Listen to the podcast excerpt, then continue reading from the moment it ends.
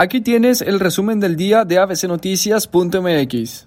La Comisión Anticorrupción del Congreso del Estado circuló ayer una nueva convocatoria para tratar otra vez de dictaminar una sanción contra el gobernador Jaime Rodríguez y su secretario general de gobierno Manuel González. El diputado Arturo Bonifacio de la Garza, quien preside la comisión en el recinto legislativo, ha convocado a sesión de trabajo para el próximo jueves 18 de junio a las 9 de la mañana en el vestíbulo del Congreso. El punto único a tratar es la revisión y en su caso aprobación del proyecto de dictamen relativo al expediente 11.841 que contiene la respuesta recibida por el Tribunal Electoral del Poder Judicial de la Federación, donde se señala la sentencia al procedimiento sancionador contra dichos funcionarios.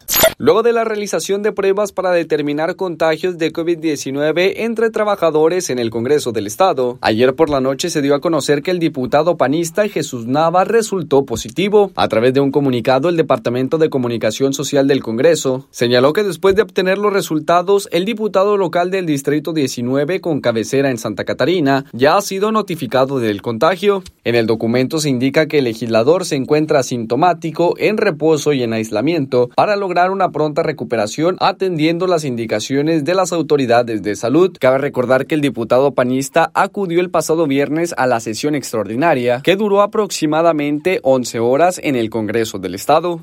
El pronóstico del tiempo para la mañana de este martes 16 de junio es de cielo mayormente soleado. La temperatura actual en el centro de Monterrey 22 grados. Para mañana miércoles espera un día soleado con una temperatura máxima de 32 grados y una mínima de 22. Recuerda estar al pendiente de nuestro portal web abcnoticias.mx y en nuestras redes sociales aparecemos como ABC Noticias MX. Redacción y locución Víctor Antonio González. Buenas tardes. Redacción y locución Víctor Antonio González. Buenos días.